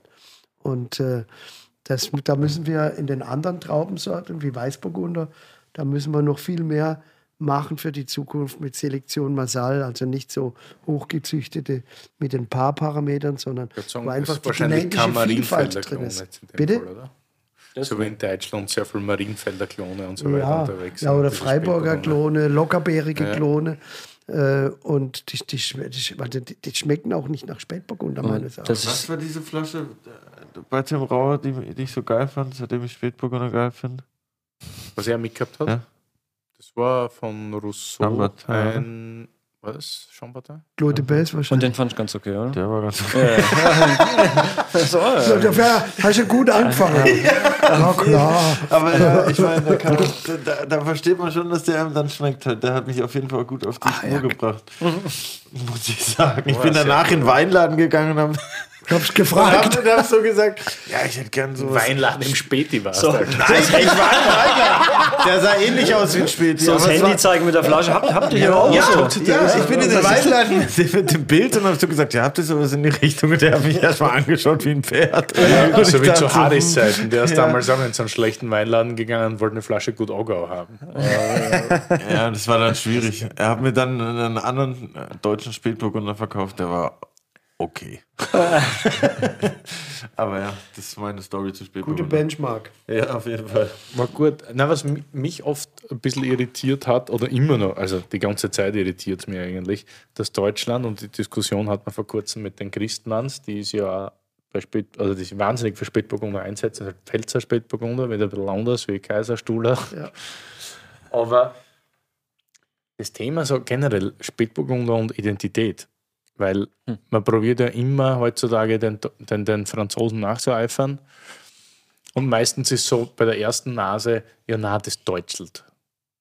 Also es ist halt sehr oft so, dass, dass du entweder sagst, klar. okay, ja, okay, na, das ist ein Burgunder oder na, das deutschelt so ein bisschen. Aber was ist Deutscheln und warum soll es nicht gut sein? Weil er kommt ja aus Deutschland. Tut auch also, Öseln. Nee, der- also, ja, ja, von mir, ja, von mir aus. nee, also das müssen wir schon. Whatever, aber es ist jetzt auch noch böse gemeint. Aber man Nein, muss nein. nur sagen, ich glaube, der, der, der Deutsche an sich, ich meine, ich will die, die, die Diskussion jetzt kein zweites Mal anstarten, weil die hatten wir schon, aber irgendwie so, also dieses Spätburgunder Thema, ich finde, Frankreich zu kopieren, kann nicht die, die, die Endaussage sein. Man muss seine eigene Identität finden. Voll. Man muss geile Sachen irgendwie. Das ist aber immer so. Ich meine, das ist Und ja, das ist super, ne? weil ich das früher immer. Das Problem ist auch oft, dass die großen Spätburgunder, ich finde, die kleinen haben immer einen super Holzeinsatz, weil es sehr wenig ist. Und meistens ist es dann so, dass die großen Lagen immer das super neue, geile Holz kriegen und dann scheiße schmecken, Genau. weil, weil sie überholzt sind. Aber das ist ja auch genau. super balanciert, frisch, super Säure. Ich meine, es ist ja 16, ne? das ist Ja. natürlich ein bisschen ein kühleres Jahr. Ja. Ja, das, das Ziel muss ja auch irgendwann sein, dass du nicht mehr sagst, das schmeckt jetzt deutsch oder badisch oder irgendwie, sondern äh, das kommt jetzt da und daher, ne, aus der Genau. Region vielleicht auch. Ähm, aber im Moment macht man schon noch, da gebe ich dir recht, ähm, irgendwo, aber vielleicht haben wir, die haben halt auch noch 200 Jahre Vorsprung gehabt. die Braucht halt immer eine lange Ähm, Zeit. Das ist ja bei Musik ähnlich. Ich meine, Wobei- Deutschrap war- sagt auch jeder, ja, Ja. früher, boah, ihr macht ja alles so wie die Amis. Aber am Anfang musst du ja auch dich orientieren an einem Original, Absolut. um halt deine eigene Identität zu entwickeln, weil sonst machst du ja was anderes. Wenn du aber halt Rap machen willst, dann musst du ja gucken, okay, die rappen jetzt auf Englisch, wie geht es? Ich mach's auf Deutsch, bis es halt dann seine eigene Identität halt Aber gefunden ihr hat. müsst schon die Entwicklung aussehen, wenn ihr überlegt. Ähm, also ich kann das jetzt nicht so gut. Du bist der Elterntisch, du kannst es am besten. Vater, aber vor, wenn, wo Spätburgunder jetzt war vor zehn Jahren, also wisst ihr, wie ich meine? Also, und wenn man denkt, wo es in zehn Jahren sein kann, finde ich, sind wir, sind wir super in der Zeit. Sind Absolut. wir irgendwo, also können wir, können Ja, wir gut in die das- Zukunft schauen Und das irgendwo. passiert auch sehr, sehr viel in die Ja. Richtung, muss ich sagen. Also ich trinke. Ich bin generell einer, der lieber Rotwein als Weißwein trinkt. Ja, Alibi, erster Weise und Aber dann ich fünf Rote. mich extrem oft in letzter Zeit, dass ich oft, ich würde das jetzt gerne off-Record sagen, geht aber nicht, aber ich oft nehme ich in letzter Zeit einen Deutschen.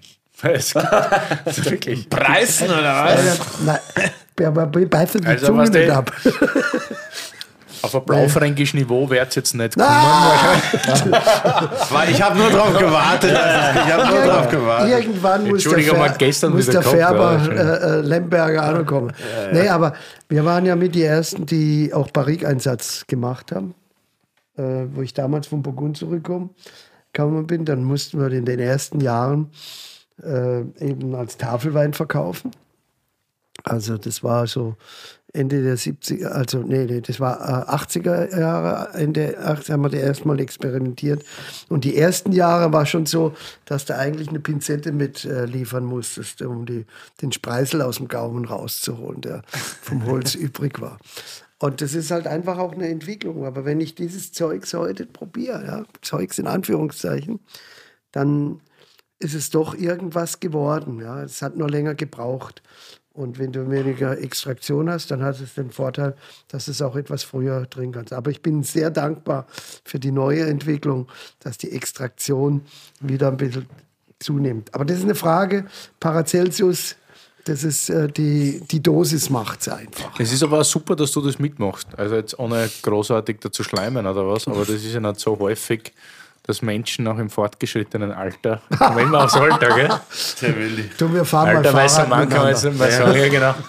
Nein, aber die auch offen sind für, für solche Sachen. Nicht? Und wie du auch gestern richtig gesagt hast, jeder Trend kommt immer wieder. Nicht? Einmal wird es opulenter. Ich bin jetzt gespannt, so. wann die nächsten super extrahierten Roten wiederkommen irgendwann. Es wird wahrscheinlich, es wird uns leider nicht erspart bleiben, dass aber die das- Mode auch mal wieder so kommt. Aber Aber das ist, die, das ist die Message unserer Familie.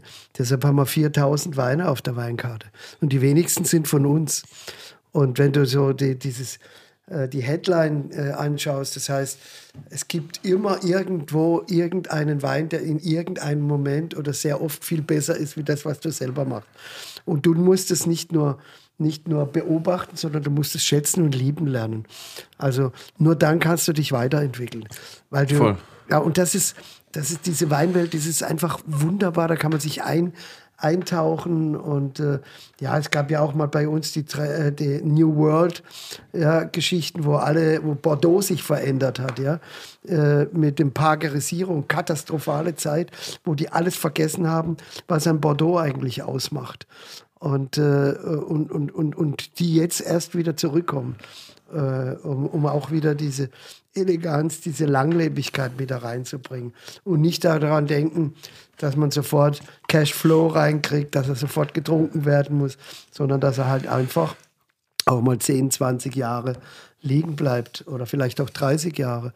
Also die ersten 10 Jahre in einem Weinkeller tun weh, aber nachher Ja. äh, hast du was davon. Aber das, das es sind schon wieder zwei Musikvergleiche, die mir auf der Zunge liegen, weil erstens mit diesem alles kommt wieder, jeder Trend, sieht man jetzt auch wieder, die ersten Rockbands werden schon wieder big, nachdem es zehn Jahre keine Gitarrenmusik mehr gab, Yes. aber die kommen wieder zurück und Mode das Gleiche. genau, ja. absolut. Also Ich ziehe mal das gleich an, das sieht immer wieder. Aber ja.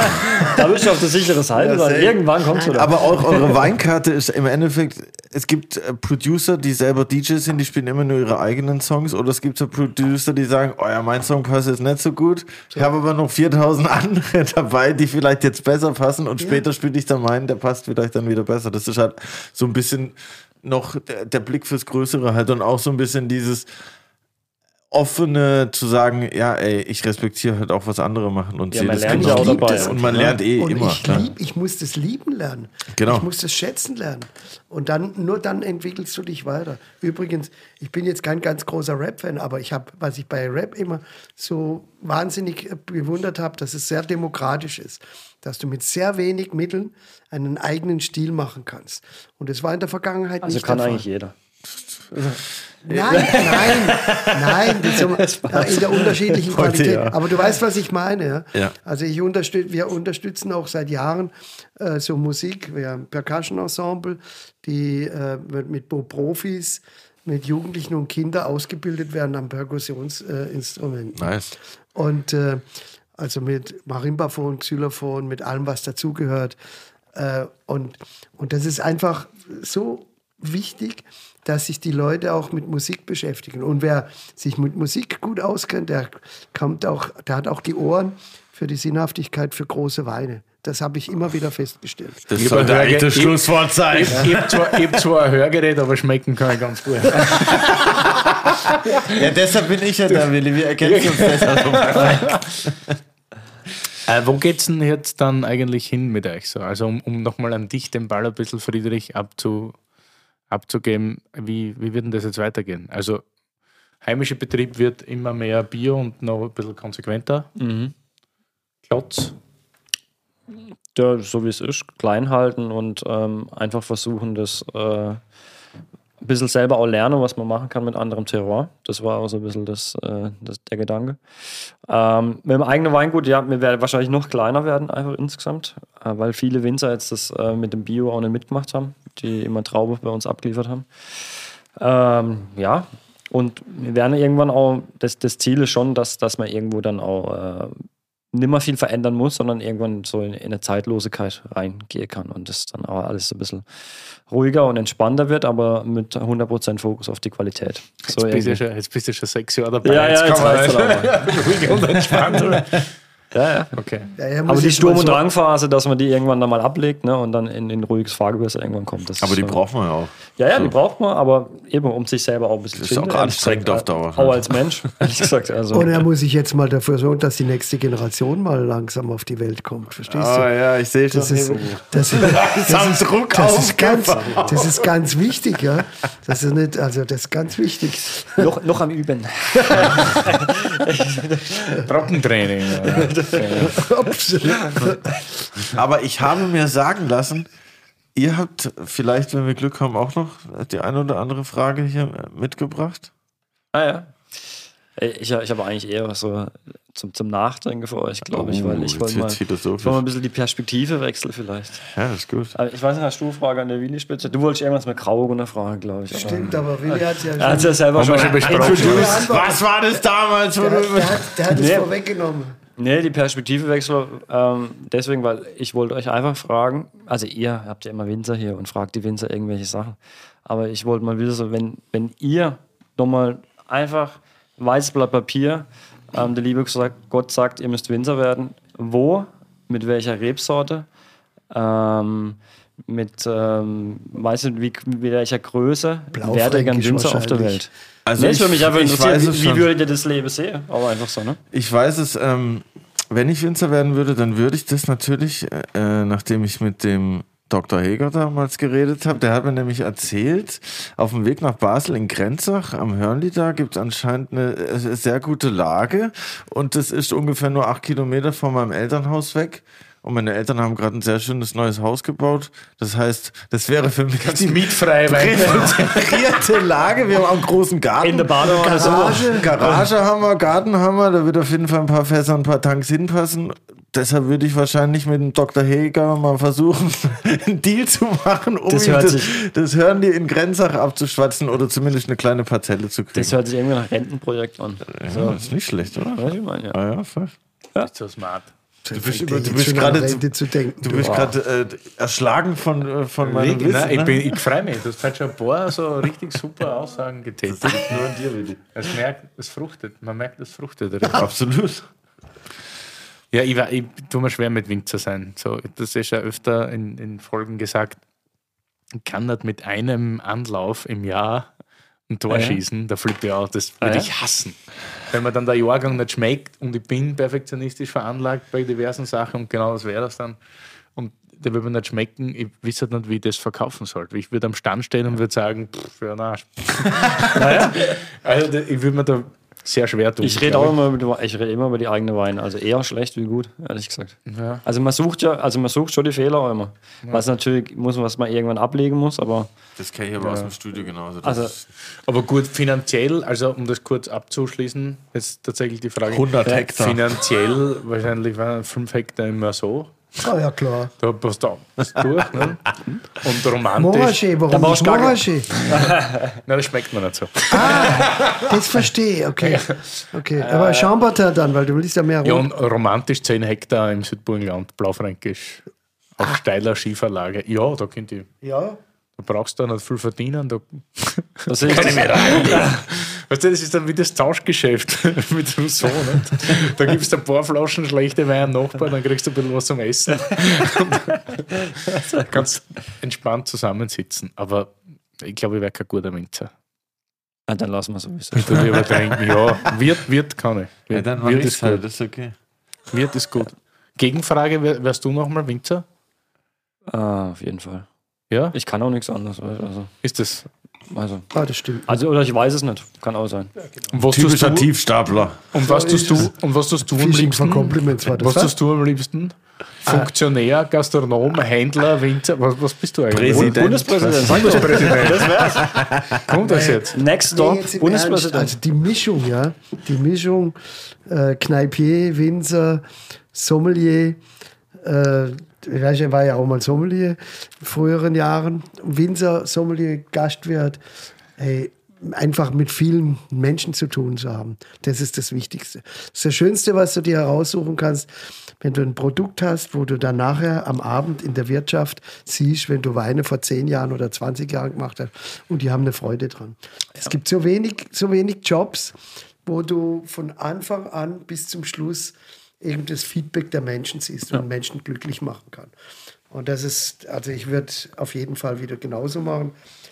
Und ich werde auf jeden Fall wieder so drei Jungs machen, wenn es möglich ist. so wie die, die wir haben. Auch wenn sie manchmal anstrengend sind. Ja. Ja, drei Buben Ja, das gehört dazu. Erst vom Shelly soll ich dich noch fragen. Also die Originalfrage stelle ich nicht, ich wandle sie ein bisschen um. Was glaubst du, wer weniger korrupt ist? Die österreichische Bundesregierung oder der DFB?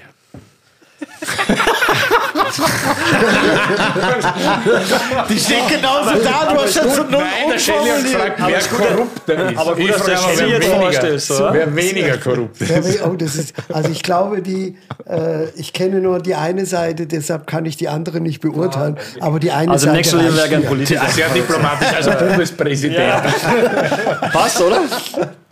Ich, wenn wir jetzt schon hier beim, äh, bei der Kunst angelangt sind, wollte ich fragen, ob ihr auch einen Song für, oder vielleicht sogar zwei, für unsere spektakuläre Spotify-Playlist habt, die wir was für die für Playlist für und Adiletten ins Leben gerufen haben. Wir haben eigentlich, also ich bin eigentlich einverstanden mit deiner Auswahl, weil die, Wieso?